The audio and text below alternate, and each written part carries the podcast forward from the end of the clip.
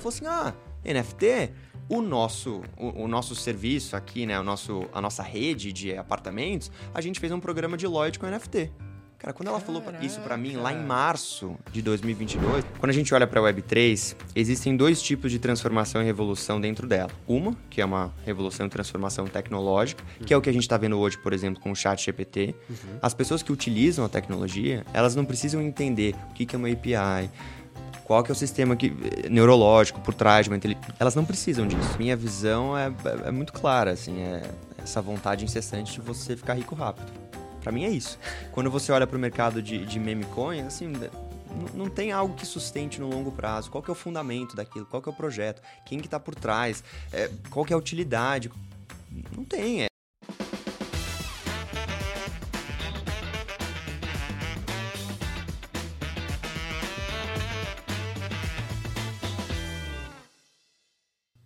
Sejam bem-vindos a mais um episódio do Let's Crypto, o nosso novo podcast que está na sua primeira temporada, essa parceria entre o Banco Aberto e a Let's Open. Aliás, um abraço para o Gabriel Pereira, que muito em breve vai estar aqui comigo também dividindo essa mesa.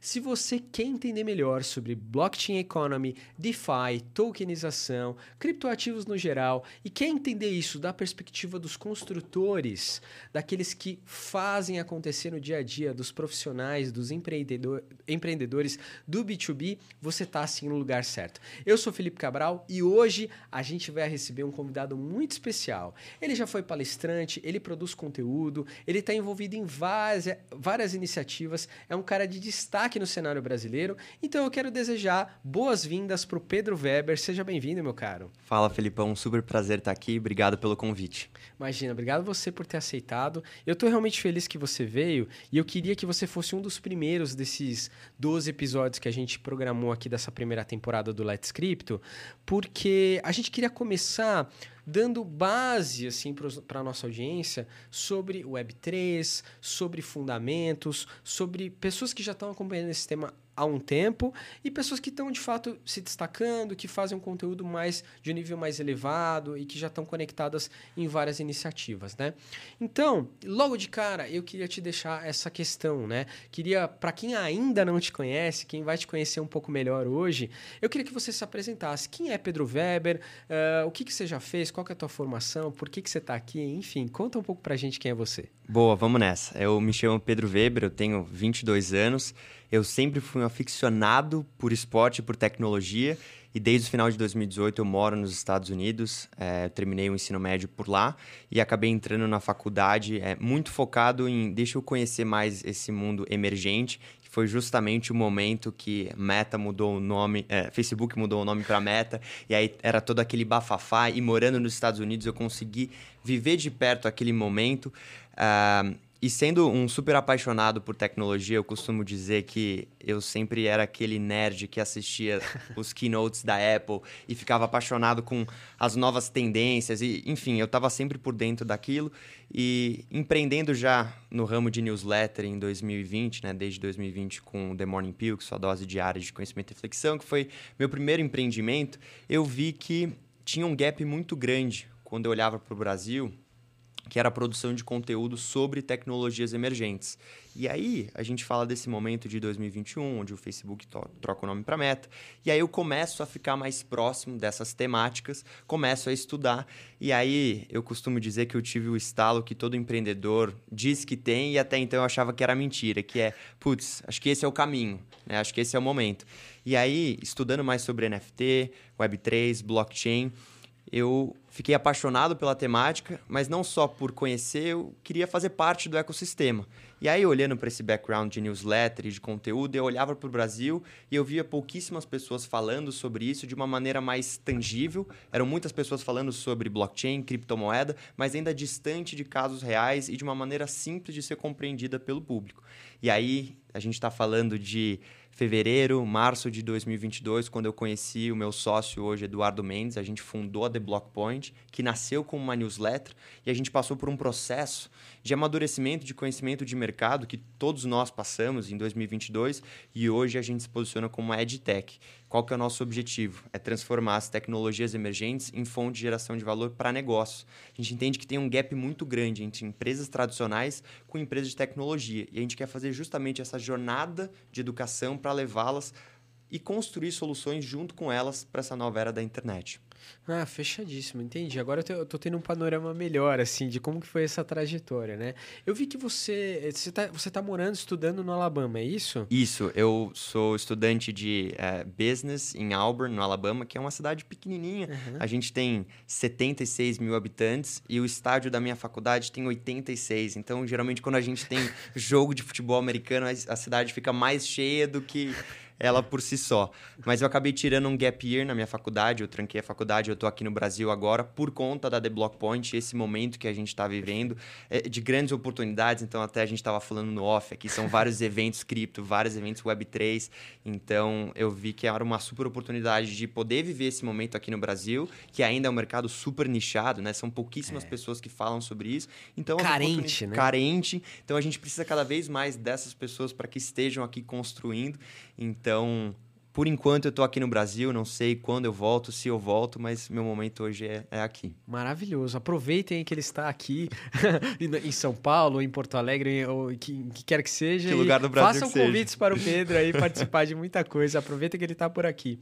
Muito bem, Pedrão. Então, eu quero fazer duas perguntas logo de cara para a gente conectar mais ainda é, com essa conversa. Né? A primeira delas é quando esse bichinho da Web3, da blockchain, te beliscou, né? A partir de que momento rolou... Todo mundo tem uma história assim, né? Essa epifania de, ah, eu tava lá, um amigo me chamou, não sei o que, ou aconteceu tal coisa comigo, e aí eu vi o poder desse negócio. Eu, quero, eu queria que você contasse um pouco qual foi esse momento para você e também aproveitasse e explicasse, contasse pra gente um pouco o que, que é a The Block Point, né? Uh, você já deu aí uma palhinha, mas se puder explicar um pouco mais como é que foi a gênese dessa ideia e onde que ela está hoje, quem que participa dela, o que, que vocês têm feito e tudo mais. Perfeito. É, o bichinho me picou a partir do momento que eu vi todos os meus empreendedores favoritos falando sobre blockchain, falando sobre Web3, falando sobre uh, é, NFT e eu não entendia nada. Eu falei, o que é isso? O que é essa foto de macaco está sendo vendida por milhares de dólares? E eu falei, bom, se essas pessoas que são muito bem sucedidas e com certeza sabem muito mais do que eu estão falando sobre essas temáticas e na maioria delas estão posicionando suas carreiras para essa vertente, bom, deixa eu entender um pouquinho mais do que é isso. E aí eu costumo dizer que veio muito dessa minha curiosidade interior de buscar esse conhecimento, de ler, de ver vídeo no YouTube, de buscar artigo. E, e eu lembro claramente né, que o bichinho me picou neste momento, mas o meu estalo foi quando eu estava assistindo um vídeo do Gary Vee, que é um, é, um é, ele é muito bom. Né? Ele é muito bom e assim, a, muitas pessoas olham para ele como um clichê do mercado, mas muito do conteúdo que ele produzia ali no meio de 2021 sobre NFT e Web3 era algo que eu via como único, né? Não eram muitas pessoas é, mais do mainstream falando. Então, o meu, o meu acesso foi por ele e foi numa noite que todos os meus amigos tinham ido para balada, para os bares ali de Auburn. Eu tinha ficado estudando porque eu já estava apaixonado por aqueles temas. E eu não me lembro ao certo o que ele falou, mas basicamente aquilo gerou para mim um estalo que foi caramba, desde o surgimento da internet, a gente nunca teve um momento de disrupção tão grande o quanto a gente está vivendo e prestes a viver com maior intensidade nos próximos anos. E eu, eu acabei perdendo os outros ciclos, né? O surgimento da internet, o surgimento das Até redes porque você era muito novo, né? Exatamente. Eu falei, é. bom, se eu tenho capacidade, idade e, e poxa, oportunidade tá de na não sua só, plenitude, tá né? na minha plenitude, por que não além de entender sobre isso, eu construí dentro desse ecossistema. E aí, lá nos Estados Unidos, essa conversa já estava muito desenvolvida, as marcas já estavam falando sobre isso, os projetos já estavam sendo desenvolvidos. Eu lembro até que quando eu. É, isso é uma coisa que eu ia te perguntar, só fazer uma digressãozinha. Claro. É, já que você está nesses dois universos, né, você tem a, a grande vantagem de poder comparar uh, um cenário americano, um cenário internacional, estadunidense, agora um, e um cenário brasileiro também, né? É muito diferente. Até que ponto as coisas saem realmente primeiro lá e depois aqui? Queria que você comentasse também um pouco isso. A minha visão é que a gente tem antes de falar sobre tecnologia ou adesão do mercado cripto ou Web3, eu acho que vem de uma questão cultural. Uhum. Estados Unidos como um todo, a população, ela já está acostumada a investir no mercado de ações, por exemplo, muito mais do que o mercado brasileiro. É verdade. A gente tem... O varejo stock market lá é muito gigantesco. Mais... Exato. E assim, são décadas. Aqui no Brasil, a gente não está falando... Eu não quero falar bobagem, mas são menos de 10 milhões de CPFs na Bolsa de Valores. É, não, muito menos. A, a gente completou um milhão de CPFs, acho que em 2019, 2018, por aí. Deve estar na casa de uns três, por aí. Nos Estados Unidos, a gente está falando de quase mais do que a metade da população investindo ou com certa forma de é, apetite por investimento. Então, isso, de certa forma, quando a gente olha para o mercado de cripto, as pessoas estão mais dispostas a investir em, em enfim, investimentos secundários, vamos uhum. dizer assim, por sinal. Então, isso já abre uma porta para elas quererem olhar para NFTs, Web3 e blockchain de uma maneira completamente diferente. Uhum.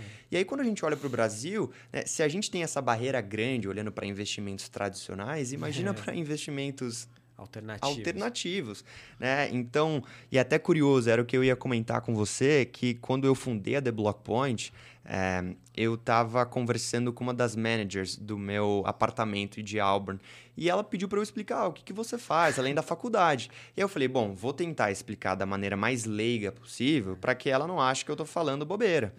Uhum. Aí... What is your labor activities? É, Exatamente. Tipo, tipo isso, né? E aí eu comecei a falar para uhum. ela, olha, NFT, Web3, ela falou assim, ah, NFT, o nosso, o, o, nosso serviço aqui, né, o nosso, a nossa rede de apartamentos, a gente fez um programa de Lloyd com NFT.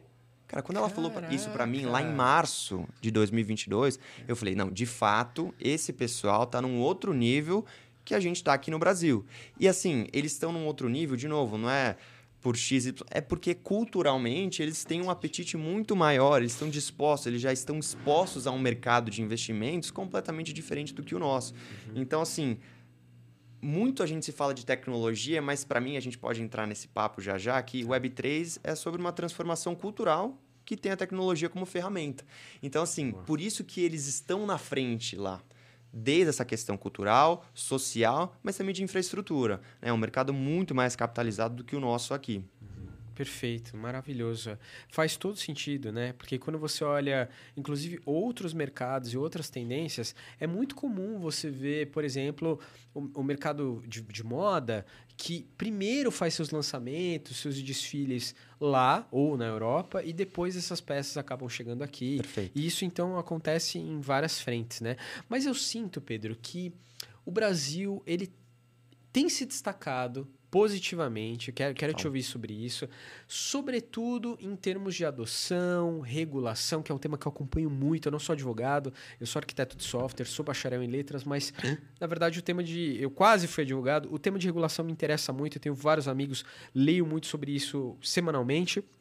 E é impressionante como a gente construiu de maneira tão rápida marcos legais, ainda com diversos gaps, com déficits, com caminhos a serem trilhados, mas como a gente já construiu uma base super interessante do ponto de vista de fintechs, prestadoras de serviço, órgãos reguladores, tokenização, é, enfim, N frentes, inclusive tributação, né? Porque foi a primeira. O governo que é. Que é, a primeira coisa que o governo vislumbrou foi ser seu sócio nas criptos também. Depois a gente pode até comentar alguma coisa sobre isso. Mas, enfim, é, você contou um pouco da The Block Point é, e eu queria te perguntar nominalmente, né? Uh, vocês então hoje estão debruçados sobre prestação de serviço nesse aspecto. Então, é, pelo que eu entendi, tem aí educacional, produto, geração de valor, é, a quatro mãos, com, com empresas, com empreendimentos. Conta um pouco mais sobre, sobre essa questão assim. Como é que você decidiu? Bom, The Block Point, vamos seguir nessa direção. Fala aí.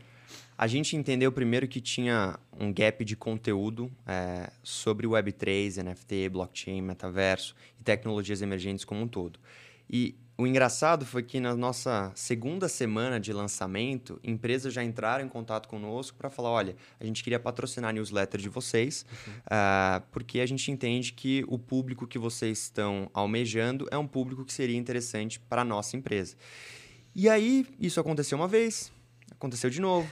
E aí a gente começou a entender que um produto que foi lançado para B2C tinha um grande potencial também para o B2B. E aí foi o um momento onde as empresas brasileiras começaram a querer entender mais sobre esse tema. A gente via na mídia diversos artigos, diversas notícias, e a gente viu algumas empresas lançando projetos. E aí, olhando para o mercado incipiente, a gente falou: bom, tem um, um apetite dos B2C, mas ao mesmo tempo acho que a bola da vez aqui tá para o B2B. Como que as empresas vão se preparar para essa nova era da internet? Porque ainda é um conhecimento super escasso e talvez elas não tenham pessoas dentro de suas instituições que conheçam sobre isso. Então acho que a gente pode prestar um serviço para elas. E aí, ao longo desse ano, teve todo um amadurecimento de mercado, a gente foi entendendo. Porque, de novo, a gente começa com uma newsletter, entende que tem uma dor, e aí a gente passa para uma EdTech agora, e o caminho foi, bom, o que, que a gente pode prestar de serviço para essas empresas e como que a gente pode gerar o maior valor para elas de uma maneira que seja simples de ser compreendida. E aí a gente desenvolveu um framework de quatro steps, que é, bom, vamos começar com inspiração, deixa eu trazer esse novo mundo para elas, deixa eu falar a mesma língua, deixa eu trazer o que, que as grandes empresas estão fazendo, o que, que os projetos estão apresentando, uhum. deixa eu passar para uma parte depois de planejamento, que é, deixa eu entender seu modelo de negócio, quais são suas dores, quais são os desafios. É, tem quase um step de discovery aí, né? Exatamente. É, é isso, É né? isso, né? Tá. Deixa eu entender o, o que, que você é, aonde que a gente pode aplicar, e aí a gente começa a desenvolver possibilidades de projetos e soluções. Uhum. Depois a gente passa para um terceiro passo, que é capacitação, que é justamente se essas empresas não têm pessoas que falem sobre isso, que conheçam sobre essas temáticas, quais são os skills e habilidades que essas pessoas precisam? Porque Web 2, marketing, sales, é, é completamente diferente do que o Web 3. Então, uhum.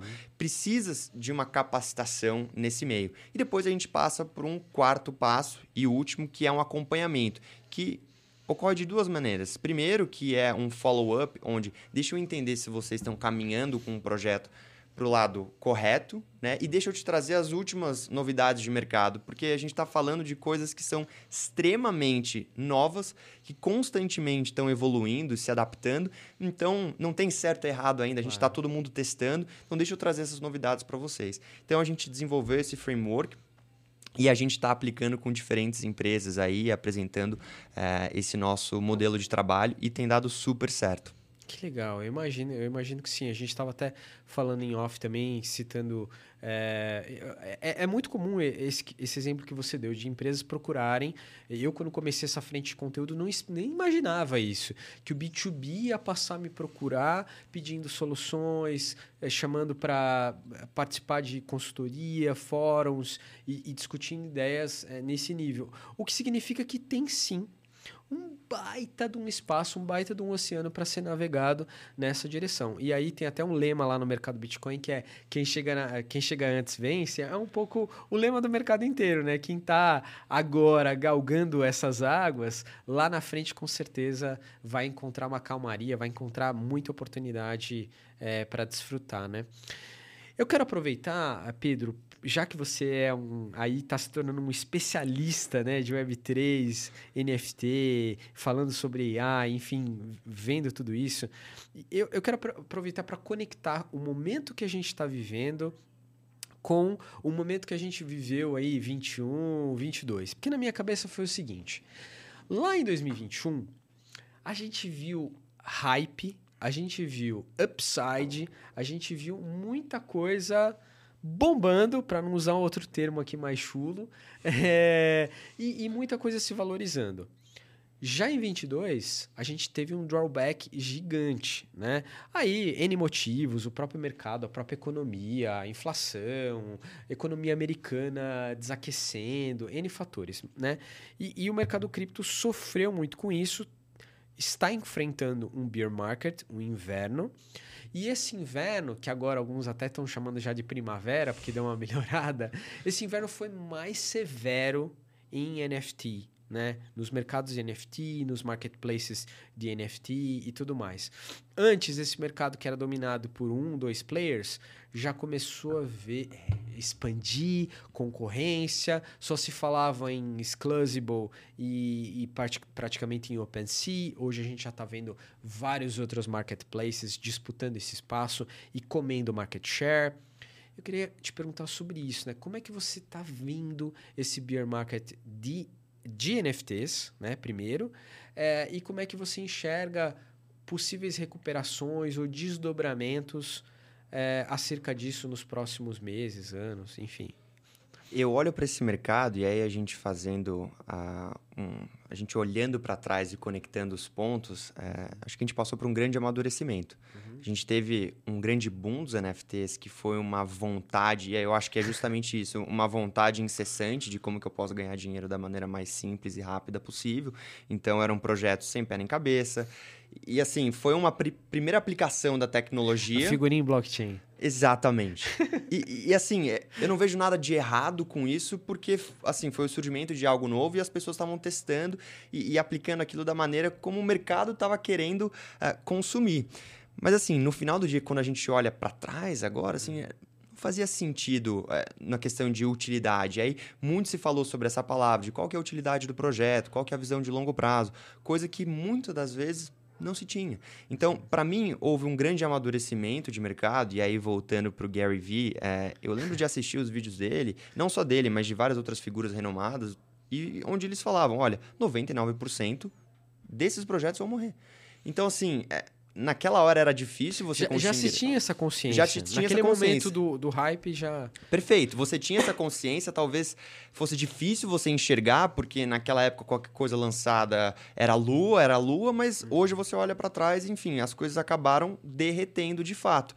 Então, assim, é, eu lembro claramente, naquela época eram fotos de animais que eram lançadas, eram hype, muitos influencers sendo pagos para divulgar em suas redes sociais e grupos de disco. Mas assim, hoje não funciona mais desse jeito. Uhum. É, tanto que você viu um amadurecimento até dos grandes projetos, seja é, Bored Apes, é, Putty Penguins, você vê também V-Friends, Uh, uh, Doodles. Cara, Doodles está se tornando uma startup. É, o V-Friends agora, meu, ele tem seus próprios bichinhos de pelúcia é, físicos, uhum. né? O Putty Penguins, os, produtos, os né? produtos, né? O Putty Penguins acabou de lançar seus próprios produtos físicos. Quer dizer, o collectible não, não necessariamente morreu. Ele está evoluindo para uma coisa mais útil, mais interessante. Exato. Seria isso? Eu acredito que sim. E aí a gente pode até olhar para uma visão mais uh, histórica, no sentido de que o ser humano por si só ele é um um, um, ser que gosta de colecionáveis. A gente sempre foi um colecionador ao longo de nossa história como um todo. Só que até então não era possível nenhum tipo de colecionável digital. Uhum. E agora a gente tem essa possibilidade. Pela própria natureza. Pela né? própria natureza. Da tecnologia e tudo mais. Né? Total. Né? E quando a gente olha para esse mercado, são milhares as possibilidades que talvez a gente não consiga nem enxergar ainda. Uhum. Então, por isso que eu olho com muito otimismo para os próximos anos, que é, olha, a gente passou por um amadurecimento de mercado, teve o surgimento de uma nova tecnologia, ela teve o primeiro boom, as pessoas entenderam que talvez... É, a aplicação naquele momento não fosse a mais adequada. A gente está passando por um momento agora de adaptação. Os projetos entenderam qual que é a visão de longo prazo e aqueles que vão sobreviver daqui para frente vão ser aqueles que vão entregar o maior valor olhando sempre para a comunidade e de uma maneira genuína. Porque eu vejo também que muito das empresas e projetos que entraram nesse mundo uhum. ou entraram pelo hype, olhando por uma maneira muito oportunista. Que é, uhum. isso não faz sentido quando a gente olha para o ethos da Web3, que é, uhum. é, bom, todo mundo ganha, uma relação igualitária, que até então a gente não tinha. Então, assim, surgiu de uma maneira que naquele momento talvez fizesse sentido para a população, mas agora a gente passou por um amadurecimento que, na minha visão, está caminhando para um momento muito mais saudável de mercado. Certo, perfeito. E você tocou em dois pontos que não, não tem como não falar deles em qualquer debate, né? É, primeiro, essa questão do ethos, que é super importante e, e que tem uh, muito a ver com as coisas que estão sendo feitas, ou pelo menos vislumbradas. E, e depois essa questão da caracterização, né? Que no começo deu-se muita ênfase aos formatos e hoje já várias pessoas perceberam que na verdade o formato é só um é, é só uma tecnologia e no fundo no fundo você tem que trabalhar é, é a, a, proposta de valor, é o que de fato é, é, o produto em si, o serviço em si vai agregar ou vai deixar de agregar. Se trata disso, não de. Porque pensa o seguinte, né? Eu gosto de fazer a seguinte analogia. Do surgimento do MP3 lá atrás, você tinha um formato novo que propiciava coisas novas, experiências novas, né? Escutar música deixou de ser uma coisa hard, hard drive e passou a ser uma coisa mais digital. Mas hoje ninguém nem fala de, de MP3, né? Tô, a, a, mesmo de streaming de áudio, ninguém mais nem comenta sobre o formato streaming de áudio. Você comenta plataforma, solução. Ah, o Spotify é legal porque tem isso, o Deezer é legal porque tem aquilo. Aliás, Spotify, Deezer, se quiserem patrocinar aqui o Let's Script, o Pedro, a gente está disponível. É... Então tem isso, né? Mas a, essa ficha talvez ainda não tenha caído plenamente, eu acho, sabe? E, e voltando para a questão do ethos, é, embora a natureza da tecnologia permita um relacionamento mais horizontal, eu sinto uma tensão ainda em continuar construindo caixinhas e estruturas para levar para outra direção. Como é que você, você, já parou para pensar sobre isso? Como é que você imagina essa questão no futuro? Será que a gente de fato vai parar de falar de NFT como formato, como, enfim, como nome, como termo e passar a falar em outras coisas. Em que momento que a gente vai parar de falar sobre isso e, e bypassar, digamos assim, o formato, né? E, e a questão do ethos, é, será que de fato o ethos vai vencer ou essa força não, não vou nem colocar do, do Estado, mas assim, é, essa força de controle é, é, mais egóica da nossa estrutura de organização social vai prevalecer, vai capturar, né? Olha, fazem alguns dias que eu vi uma, reflex, uma reflexão do BR Punk, onde ele trouxe que quando a gente olha para a Web3, existem dois tipos de transformação e revolução dentro dela. Uma, que é uma revolução e transformação tecnológica, uhum. que é o que a gente está vendo hoje, por exemplo, com o chat GPT. Uhum. As pessoas que utilizam a tecnologia, elas não precisam entender o que, que é uma API, qual que é o sistema que, neurológico por trás de uma inteligência. Elas não precisam disso. Elas entram no site, colocam a pergunta, colocam o conteúdo que elas querem e recebem ali instantaneamente a resolução daquilo. E para elas está ótimo. Por quê? Porque a experiência do usuário e o UX ali está muito desenvolvida para ela. Esse é um ponto. Isso é uma transformação tecnológica que você não precisa saber qual, o que está pelas entrelinhas daquele software, daquele modelo linguístico. Quando a gente olha para transformação e revolução social, existem N frentes que precisam se juntar para que aquilo seja possível. O que, que eu quero falar com isso? Quando a gente olha para a Web3, e aí essa é uma tese que eu escutei do Casta, que para mim tem sido um grande professor nesse Aliás, meio. Aliás, um beijo, Rafael. Oh, Casta Cripto, um grande abraço aí. Ele e o Orlando, eu já, já fiz o convite. Quero vocês dois aqui para a gente bater um papo também. Mas vai lá. o, o que o Casta fala é que o Web3 não é uma tecnologia, mas é uma revolução de base social, cultural, filosófica, política, que tem o poder de transformar as estruturas de poder do mundo moderno. Uhum.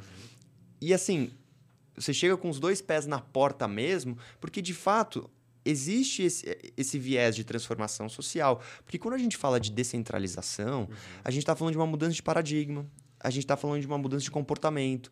E isso precisa de uma consciência do usuário muito maior do que só querer utilizar a tecnologia sem saber o que tem por trás. Uhum. Porque é, é, simples. Hoje as pessoas fazem sua própria custódia, olhando pelo, pelo grande cenário, não fazem. Elas, elas terceirizam isso claro. para as instituições financeiras. Uhum. Agora, quando você olha para DeFi, é necessário você entender a tecnologia por trás, até para você poder navegar de maneira segura. Né? Claro. Ainda existe essa grande premissa, né? Você precisa claro. de um ambiente seguro, você precisa entender por trás como é que faz as pools de liquidez, enfim, a gente entra numa parte é. mais tecnológica, mas Bom, você está fazendo sua própria custódia. E aí é descentralização na veia mesmo. Você é dono do seu ativo, você arca com as consequências se aquilo ir para X. Então, sim, existe uma mudança muito maior do que só aplicar a tecnologia.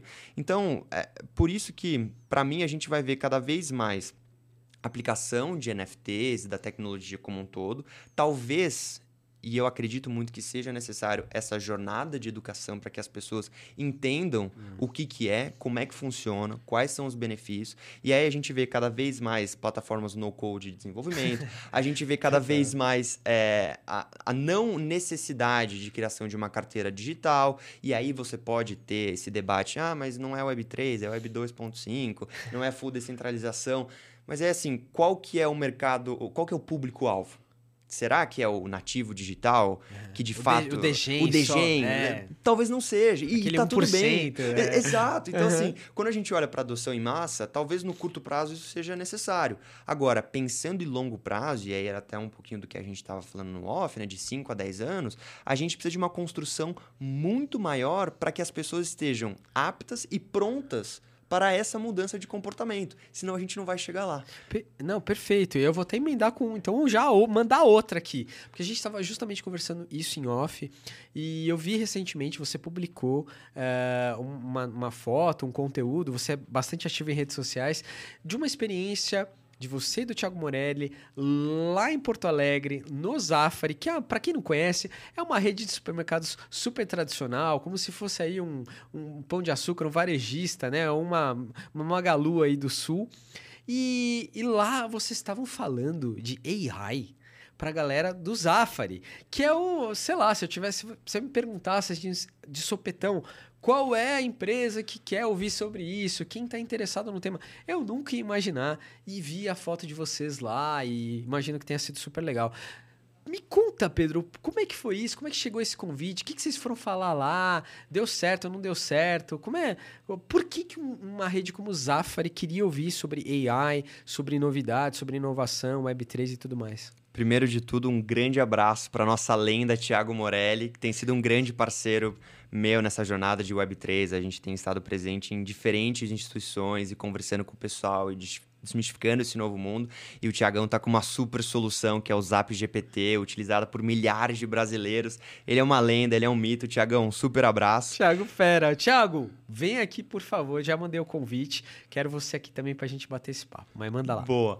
E, cara, o que aconteceu com o Zafre foi muito louco, assim, porque na verdade tudo surgiu através de um convite que o IBMEC fez para mim, para falar sobre inteligência artificial. E eu falei: olha, eu até sei falar, mas eu prefiro trazer uma pessoa que saiba muito mais e que esteja 100% imerso nesse mundo. Que tá, tá buildando. E que tá buildando mesmo. E eu falei, Thiago, você topa aí comigo? Ele falou, meu, só bora, vamos nessa. É- Só bora! Só bora. Rick, um abraço. Rick Toniolo também. Rick Fera, encontrei ele no Web Summit no Rio agora, foi, foi super demais. Rick, super carinhoso, tá sempre presente. E, e a gente foi falar no IBMEC, acabou que não deu certo, a gente acabou é, mudando para um, um outro mês, tanto que foi essa semana passada que a gente foi lá. E aí o Thiago ficou com aquilo na cabeça de fazer um workshop sobre AI. Ele acabou recebendo o convite para o Zafra e falou: Pedrão, bora lá? Eu falei: Meu, só bora, vamos nessa. Aí a Bora. gente pegou, foi, foi super loucura, assim, a gente pegou um, um avião às 8 da manhã aqui em Congonhas, fomos para Porto Alegre, palestramos e voltamos no mesmo dia. Foi uma correria, assim, mas foi super bacana. Agora, qual foi o mote, é, primeiro de tudo, para falar sobre AI no Zafre? Quando a gente olha pro 99% da população brasileira, Não, só um disclaimer. Quando eu vi isso, eu falei, a revolução está acontecendo. Porque se o Zafari quer ouvir sobre isso, não, não que o Zafari seja uma empresa né, retrógrada, longe disso. Mas é uma, uma empresa de retail. Ela está num De mercado varejo. muito tradicional, né? exato. Enfim, manda aí. É, e assim, é, a tese que eu quero fazer é justamente essa. Quando a gente olha para 99% da população brasileira, não são os degens como nós que vivemos nas entrelinhas da Web3, que gosta de entender sobre a tecnologia, do que está acontecendo. Então, para eles ainda é um mundo muito distante. E o que eles precisam, primeiro de tudo, é deixa eu entender o que está acontecendo de uma forma simples de ser compreendida. Porque falar sobre descentralização, falar sobre tokenização, não é fácil. Então, como que eu trago esse conteúdo de uma maneira simples e tangível das pessoas entenderem e não ficarem assustadas e se recuarem? Então, a gente foi no Zafre, primeiro de tudo, para trazer para perto dessas pessoas o mundo das tecnologias emergentes, focado em AI, e depois algumas aplicações para o setor deles que fosse possível ser utilizado de uma maneira mais prática. Desde utilizar chat GPT para diferentes áreas, seja marketing, finanças, vendas, IT, qualquer coisa, né? Ou até mesmo para você é, solucionar problemas ou desafios de estoque ou gerenciamento de produtos, cadeia de suprimentos, ou até mesmo relacionamento com o seu cliente. E se ele tiver um GPT próprio ali para falar e conversar de uma maneira mais humana? Não é aquele bot horrível.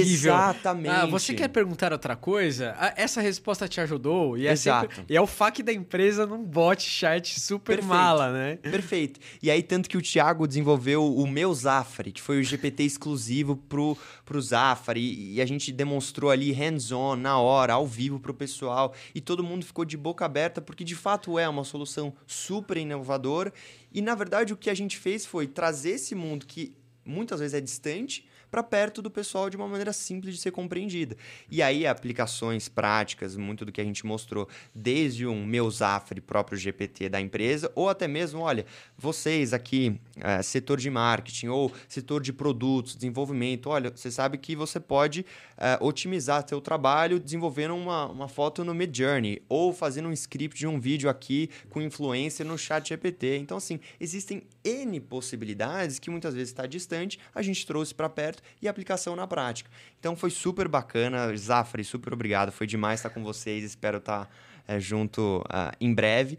E, e muito do que eu tenho visto é empresas querem cada vez mais isso porque a maioria das pessoas que falam muitas vezes estão focadas nesse nosso mundo de gen, que ainda são muitos termos, é, é difícil é. de ser compreendido, e aqueles que estão desmistificando e descomplicando e trazendo mais para perto acabam focando e nadando de braçada nesse mundo de B2B. Total. E, é, e essa galera, estamos usando o Degen aqui como uma caricatura, mas é assim, a, o maximalista é o cara que fala, não, eu tô dando opt-out e tudo mais. Só que isso, assim, de verdade, sendo bem franco, como uma pessoa que está no mercado há algum tempo, eu, gente, eu tenho dois filhos, tô... O meu primeiro trabalho foi em 2001, eu vi o ataque das torres gêmeas ao vivo de um escritório, de uma central de processamento de dados. Então, assim, nesse tempo todo de carreira essa história do opt-out, quero estar, tirar o estado do meu dinheiro, beleza, tranquilo, mas isso não constrói tantas oportunidades. Isso não gera valor, não é isso que movimenta.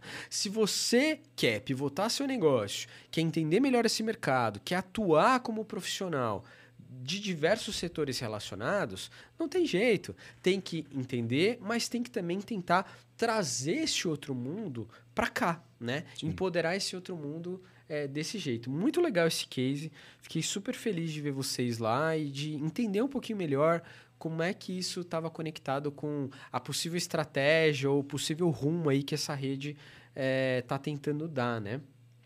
Eu vou fugir um pouquinho do, dos temas que a gente está falando até agora, mas também para pegar tua, tua percepção sobre um movimento super recente que está acontecendo e que com certeza você está acompanhando e queria saber o que você pensa disso, né? A gente tem visto uma rede que era muito vou colocar entre aspas, muitas aspas aqui, purista, que é a rede do Bitcoin, a blockchain do Bitcoin, dando um passo ou alguns passos em outras direções. Desde a Lightning Network, a gente viu aí um sistema de pagamento mais é, escalável, é, mais permissivo também, que não era tão focado nos fundamentos, né? Então, uma Layer 2 que entregava um pouco mais de valor. E agora a gente está vendo finalmente NFTs e meme coins na rede do Bitcoin também, né?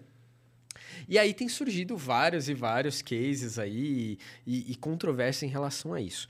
É, você tem acompanhado esse movimento de meme coins? O que, que você acha disso? É mais um hypezinho? Vai passar? Porque, por que, na tua opinião, Pedro, que isso conquista tanta gente. Uma meme coin que você sabe que não tem tanto valor, não representa nada, mas está ali, tem um fã-clube gigante, tem um bando de gente é, comprando, vendendo. O que, está pegando? O que está acontecendo?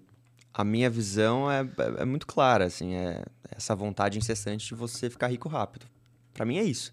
Quando você olha para o mercado de, de meme coin, assim, não tem algo que sustente no longo prazo. Qual que é o fundamento daquilo? Qual que é o projeto? Quem que está por trás?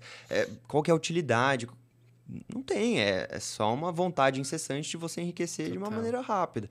Então, assim, é, não estou julgando se isso é certo ou errado, é, claro. é minha não, visão. Não cabe, né? Não cabe a mim, né? Agora, uh, tem gente fazendo muito dinheiro, tem gente que vai querer fazer muito dinheiro, mas vai entrar no topo na hora que está todo mundo vendendo. Então, assim, sabe, são, são momentos de mercado, são para perfis de investidor diferente. É, eu sou super conservador olhando para cripto, né? Pô, eu gosto de Bitcoin, eu gosto de Ethereum, eu gosto, sabe, de algumas Layer 2, mas, assim, porque eu quero fazer o básico, feijão com arroz, que eu sei que tem um fundamento por trás, tem pessoas que estão de fato construindo de uma maneira genuína e tem uma visão de longo prazo. Mas, de novo, esse é o meu perfil de investidor. De novo, isso aqui é zero recomendação financeira, uh, mas é, é, muito do que eu tenho visto é, no momento de Not mercado. financial advisor. Please. Exato. É, tá Agora. Certo um exemplo, uh, quando eu estava em Auburn, em 2021, uh, ah, conversando com um professor meu de, de macroeconomia, ele estava comentando comigo que no boom de Dodge, ele comprou, acho que ele colocou, sei lá, 2 mil dólares, e eu, fez 10x, e, cara, fez uma grana. Mas assim, de novo, é, sabe, ele sabia que aquilo era pura especulação, era um puro movimento de mercado, que a gente tem até visto ultimamente figuras renomadas... É. É, é mexendo no de cenário brasileiro, cenário internacional, não importa. Exato, estão é, ali, né? Estão ali. É. Então assim, é, qual que é o teu apetite para investimento? Você tá, você tem estômago para segurar um movimento que pode ser super volátil como esse? E aí, de novo, é de pessoa para pessoa. Então, assim, é, essa é muito da visão que eu tenho. Uh, não é meu perfil, mas super respeito e acompanho no Twitter, nas threads e, e me divirto vendo, né? Ultimamente a gente viu o Pepe meu, mil é, é. Sabe, é mil por cento. Então, assim, é algo que a gente que está nesse meio, que gosta, acaba acompanhando. Agora, quando a gente olha para o protocolo de Ordinals, NFTs na rede Bitcoin, é. eu também tenho visto de, de duas maneiras. E assim, como a gente fala de um mercado super novo, eu gosto até de dizer que para mim não tem especialista, tá todo mundo aprendendo. Talvez tenha um que saiba um pouquinho mais, outro um pouquinho menos, mas são coisas extremamente novas. Então, assim, é, eu não gosto de falar que eu sou especialista, é, e assim, até tenho medo de quem fala que é, porque são tantas coisas novas. Então, para mim, tá todo mundo no mesmo barco, estudando e aprendendo. Essa sempre foi a visão que eu tive. É, e aí, falando de pessoas que eu respeito e, e gosto de acompanhar o conteúdo, eu estava vendo uma, uma live do João Razin, do Orlando e do, do Casta, que eles estavam justamente falando qual que é o futuro do, da rede Bitcoin, olhando agora com todas essas inserções é, de ordens, enfim. Então, assim, existe... É, é, é esse o debate que eu queria pincelar. Óbvio que não daria aqui uma hora de conversa conversa, mas é esse o debate que eu queria fazer, que é por um lado, tem pessoas que consideram até uma profanação do é, o, né, o maximalista raiz, né, o, o Daniel Fraga fan, assim, ele não se conforma com isso, né? É, até tem gente que eu respeito muito do mercado que pensa dessa forma, né? As meninas lá, talvez a Cacá e a Carol, queria muito que elas viessem aqui um dia, gosto muito do trabalho delas, mas elas pivotaram para falar só de Bitcoin, porque elas só acreditam no poder do Bitcoin, por exemplo. Eu já, eu já não vou tão longe assim, ou, ou, ou restringo, restringir tanto. Eu, eu acredito, por exemplo, a Ethereum tem uma proposta de valor muito mais abrangente, muito mais inovadora, está pivotando toda hora várias coisas, e isso traz uma perspectiva mais interessante.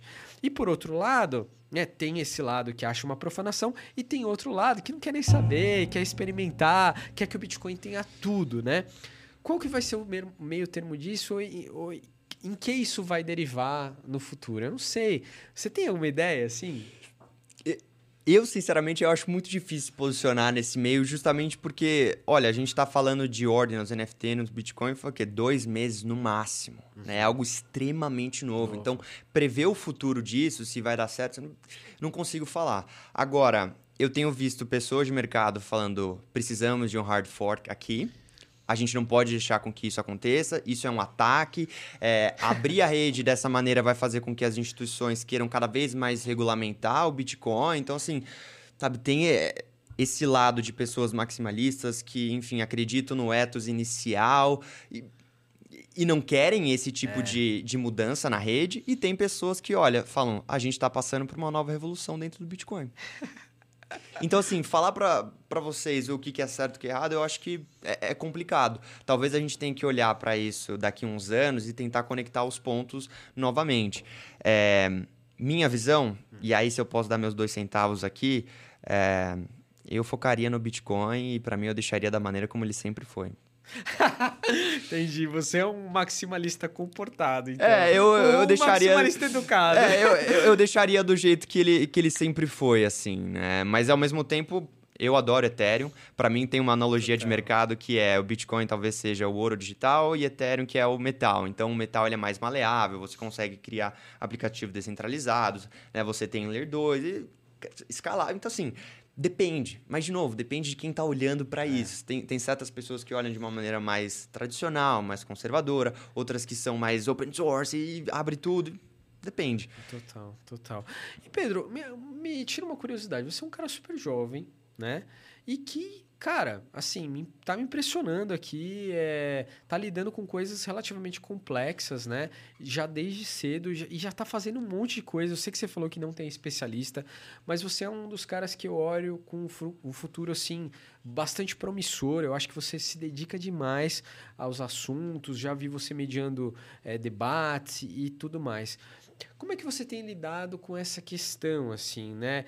Porque na tua idade muita gente está em dúvida sobre o que fazer, que carreira seguir, o que, que eu vou realmente fazer, qual que vai ser minha pós, termina ou não termina essa graduação, aquela crise existencial, né? E você parece que está lidando com isso de uma maneira muito boa. Eu não quero, não quero, obviamente, te constranger nem entrar em assuntos muito pessoais. Fale o que você quiser. Mas eu queria que você conversasse, que aproveitasse esse espaço também com essa galera que está tentando se encontrar. Várias pessoas me procuram nessa tua faixa etária, às vezes um pouco mais jovem, às vezes um pouco mais velho velho, querendo ir para esse mercado. Eu até pensei em abrir pro produtos de mentoria, ainda não fiz isso, mas tem uma procura muito grande. Eu até criei um grupo que eu tô ali Legal. fazendo uma mentoria aberta, gratuita com algumas pessoas. Mas eu queria que você conversasse um pouco com essa galera. Por, o que, que te dá segurança para estar tá nesse lugar? Por que, que você está, de fato, caminhando nessa direção? Primeiro de tudo, é, se eu falasse para você que eu tô 100% seguro, eu estaria mentindo. Eu é, acho ninguém que tá. ninguém tá. Ninguém eu tá. acho que a gente tem que partir dessa premissa, né? Quando a gente olha para o mercado de tecnologia e tecnologias emergentes, a gente não tem certeza de nada, né? A gente tem é, pontos importantes, a gente tem momentos de mercado que acabam uh, nos dando um norte cada vez maior, mas assim, é, cravar que esse é o caminho, eu acho, acho difícil. Então, assim, acredito que não só eu, mas muitas pessoas vivem numa montanha russa de emoções, né? E, e muito do que eu tenho vivenciado às vezes é, puxa, será que a gente não está muito cedo? Será que a gente não está falando de coisas muito novas? Será que esse é o momento de mercado?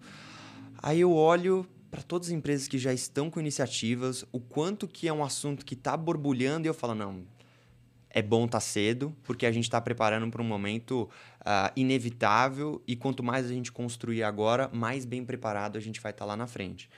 Uh, olhando para pessoas da minha faixa etária, e aí assim, eu tenho 22 anos e, e muitas vezes acaba acontecendo né, esses questionamentos de, putz, qual será que é a faculdade que eu tenho que fazer? Qual, eh, será que eu termino o curso ou não? Eh, será que eu empreendo? E olha só, aqui o, o idade não é um demérito, tá? Sim, Deixar sim. bem claro. É porque realmente eu acho que é um comportamento prodígio de você estar tá tão dedicado e falando tão bem, assim, se expressando tão bem nesse tema. E, e eu sinto que não é o padrão, assim, de, de, de, dessa faixa, dessa época da vida, né?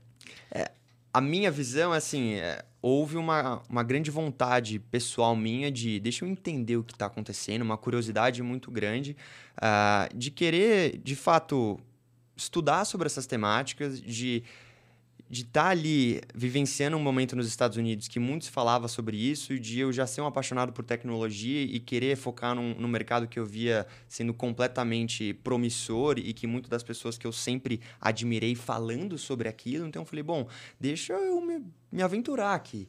E acabou que as coisas deram certo, mas deram certo entre aspas, assim, porque, de novo, ainda é tudo muito novo, a gente não consegue cravar nada.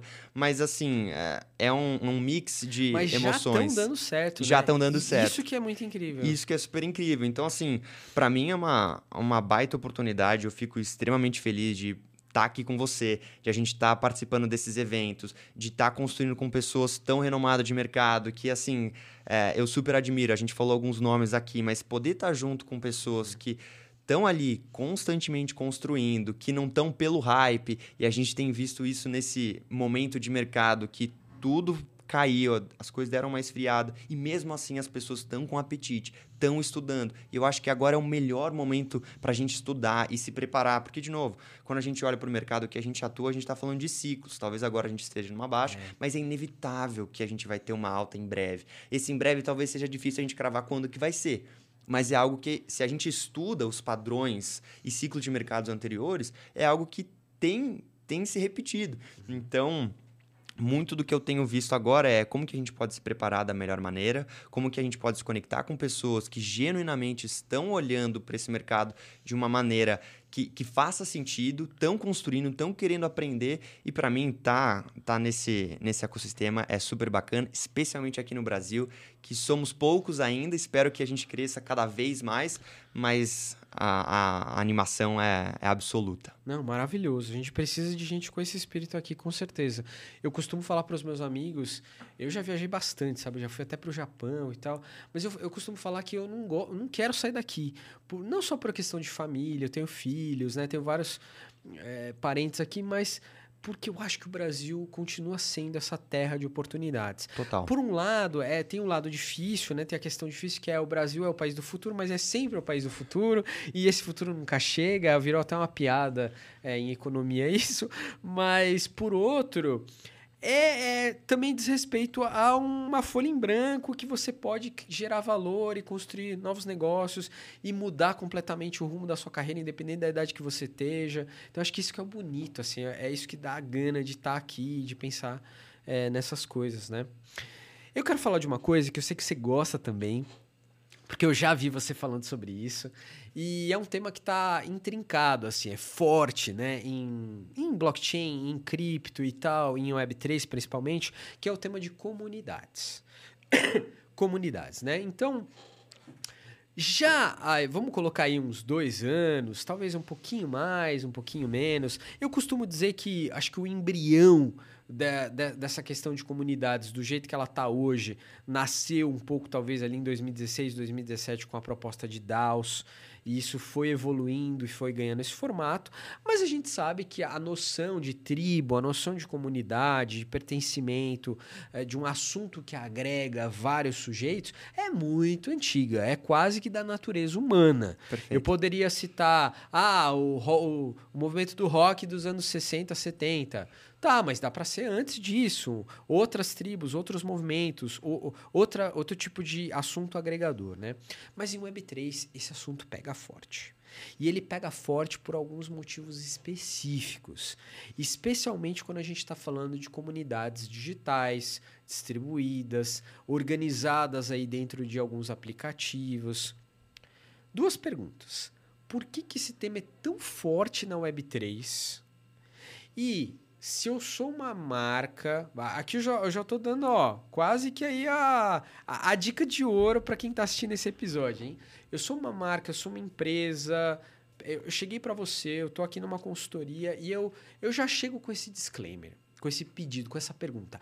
Pedro, eu quero construir uma comunidade para minha marca.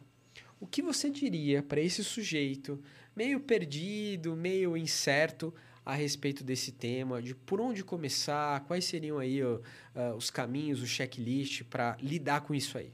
Filipão, eu gostei muito desse contexto histórico e social que você trouxe, né? De pertencimento, é, de vontade de fazer parte de uma tribo, de algo maior.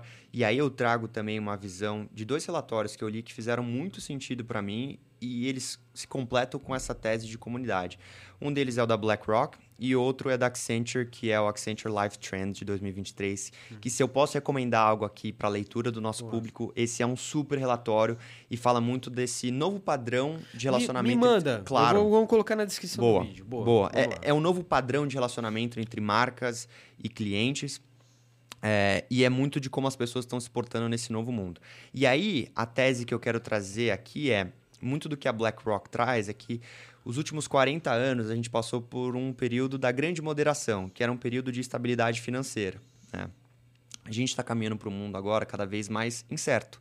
É, esses últimos meses, esses últimos anos, a gente está falando de polarização política, a gente está falando de guerra, a gente está falando de pandemia. Então, assim, são várias coisas que acabaram trazendo um sentimento de insegurança e escassez de pertencimento cada vez maior para o público mundial. Tanto que a palavra do ano de 2022 foi permacrise, uma crise constante. Então, a minha visão. Que quase que começou na pandemia e vem se estendendo, porque é uma crise atrás da outra, né? Exato. É a crise da pandemia, é a guerra da Ucrânia, é agora deflação, é, inflação e, e crise econômica, e uma coisa vai emendando na outra. Né? Exatamente. E quando a gente pega essa visão de a gente está caminhando para uma para um momento mundial de instabilidade financeira, onde a gente vai ter que aprender a conviver com incertezas cada vez mais presentes nas nossas vidas e o sentimento de pertencimento, que é algo quase é, absoluto do ser humano desde o início da sua existência, e o sentimento de confiança, eu acho que aqui é um, é um ponto-chave de a gente falar, de confiança, está cada vez mais escasso também, então pertencimento e confiança escasso, a gente precisa de algo que restore esses dois pontos. E acho que quando a gente fala de blockchain, a gente está falando justamente sobre isso. Então, quando você pergunta para mim sobre comunidades na Web3, para mim vem alguns pontos. Cada vez mais as pessoas querem pertencer a algo. Elas não querem mais só consumir, elas querem também fazer parte daquilo, ter uma voz mais ativa. Tanto que muito de uma, um movimento de mercado que eu tenho visto é a gente vai sair de um modelo de audiência para um modelo de comunidade. E por que isso? Porque a audiência, né, você talvez consuma aquele conteúdo, você esteja ali constantemente vendo e participando, talvez não tão ativo, mas você faz parte daquilo de uma maneira pouco passiva, eu diria. Quando a gente olha para a comunidade, a gente está falando de nichos, a gente está falando de pessoas que compartilham do mesmo sentimento, da mesma vontade, do mesmo propósito. E aquilo é algo muito forte. Olhando para essa visão histórica, né, de vontade de pertencer, vontade de participar de uma tribo. E aí, para mim, a gente passa de um momento de estratégias de é, go to market, que é deixa a minha empresa aqui desenvolver um produto, lançar para o mercado, receber o feedback e aí depois ajustar, para um momento de go to community, que é deixa eu ir para a minha comunidade, deixa eu entender quais são suas dores, suas necessidades, o que, que eu posso desenvolver junto ali com elas. E aí o seu nível de assertividade desenvolvendo algo com a tua comunidade é muito maior. E aí a gente pode falar de algumas métricas aqui também de Web 2 ainda, mas de LTV, de lifetime value da sua comunidade, pensando em nicho nichos, de pessoas que estão compradas com a tua ideia, é algo muito, uma visão de longo prazo muito maior e que faça muito mais sentido para a tua empresa. E aí vem aquela tese muito forte que quando a gente fala de Web3 e de comunidades, ela é 100% é, verídica, que é a dos uh, é, a Thousand Through Fans, os mil fãs assim, que, que, são os diehards pela tua marca, que eles vão matar e morrer por você. E talvez agora a gente vai caminhar nos próximos anos, e de novo, isso não é um movimento automático, é algo que precisa de uma construção, de precisa de uma jornada, mas que é, cada vez mais a gente vai exportar em nichos, em comunidades, e a gente, não necessariamente marcas vão precisar de milhões de seguidores. Uhum. Eles vão precisar de poucas pessoas mas que estejam comprados no longo prazo. E que vão estar tá constantemente consumindo, engajando e fazendo com que ela, com aquela, com que aquela marca ela se desfrute e consiga viver olhando para um, uma visão de, de, longo prazo. Então, assim, para mim, comunidades é, é, um dos grandes pilares de Web3. A gente vê grandes projetos e grandes iniciativas com comunidades muito fortes, e aí a gente pode pegar um clichê aqui, mas que acaba sendo super verdade, que é os Board Apes Yacht Clubs. Eles têm convenções em Nova York, então, assim, as pessoas viajam o mundo inteiro, eles estão constantemente. É, come, começou com pares e uma, uma, coisa mais de curtição, de grupinho. Exato. E hoje já está virando uma coisa que tem o empresário que pode é, maximizar o valor daquela comunidade, trazer mais patrocínio. Criar produtos dentro eu, dos seus IPs, da, da coleção. É, eu fiquei impressionado, assim, com o desenvolvimento. O, o, as últimas é, os últimos desdobramentos de Board Ape, porque virou um business gigante e pensado de maneira extremamente profissional. Não é mais aquela comunidadezinha de 10, 20, 30 caras que se reuniam num servidor de Discord e lançavam um NFT para dar uma festa no final de semana. Não, não é mais isso há bastante tempo. E tem agora até mecanismos é, mais coletivos, digamos assim, de performance e de escolher quem que vai estar tá à frente, vai chamar quem para ser o patrocinador, que produto que a gente vai lançar, qual é a margem que eu vou pagar para o cara que vai estar tá trabalhando nisso. Uma loucura, eu fiquei impressionado. Perfeito. E assim, eu acho que essa tese dos A Thousand True Fans ela fica cada vez mais clara se a gente olhar para um estudo de caso como os Bored Apes. Inicialmente, a coleção era de 10 mil uh, unidades de NFTs. Então, para você fazer parte daquela comunidade, você tinha uh, um slot de 10 mil uh, unidades. Agora você tem o, os macacos mutantes, o, é. enfim, os cachorros. Aumentou, Sim. mas a gente não está falando de mais de 100 mil, e aí eu estou juntando um número aqui, Sim. mas assim, a gente não está falando de milhões de pessoas que fazem é. parte daquele ecossistema. Então, para mim, essa é uma continua visão... escasso. Continua escasso. E é isso. Cada vez mais a gente vai precisar de comunidades enxutas, mas que estão compradas com o propósito daquela empresa Sim. e que vão é, estar junto nessa jornada de longo prazo. Então, esse é um ponto. Você, você citou essa coisa do produto que vai emergindo da comunidade, né? Eu, eu quero até explorar um pouquinho mais esse ponto. E, e voltando até ao início do tema de comunidade, quando eu disse que comunidade é uma coisa histórica, né, que faz quase parte da constituição humana. Você pontuou muito bem a questão da confiança. É, o, o, sabe um cara que fala muito bem sobre isso, que eu adorei ler a obra dele? Ele, ele, ele mais de uma vez, inclusive, o primeiro livro, o Sapiens, o Yuval Harari. É, ele fala isso, que a gente só se deu bem quando a gente se juntou é, em grupos, quando a gente começou a sentir o que era pertencimento e colaboração e passar esse conhecimento para outras gerações de maneira também colaborativa. Tem momentos que parece que não está acontecendo nada, né? Principalmente quando a gente ouve algumas críticas de economia de mercado. Eu sou um cara que acompanha muito o mercado, então eh, recebo às vezes um pouco de crítica em relação a isso. Ah, mas o sistema, o capitalismo e não sei o que, não sei o que lá. Mas tem um baita de um esquema colaborativo rolando, mesmo entre corporações que desfrutam aí entre si de vários benefícios, criando valor umas para as outras e mantendo essa roda girando constantemente. Se fosse diferente, com certeza a gente não veria tanta coisa. Então, é, para pensar novamente esse, aquela pergunta que eu te fiz de chegou uma empresa aqui, ela ela tá indo, ela sabe que comunidade é uma palavra que ela ouviu, é bonita e tudo mais, mas ela não sabe o que fazer e ela sentou na tua frente e ela acha que esse tema é importante. O que, que você diria para esse cara que está chegando agora no tema, quer fazer uma comunidade, não sabe por onde começar, né? Acho que você já deu pistas interessantes, mas queria que você continuasse esse ponto.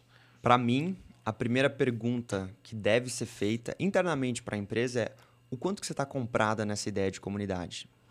Primeiro de tudo, você está disposto a criar algo genuíno que você vai regar diariamente?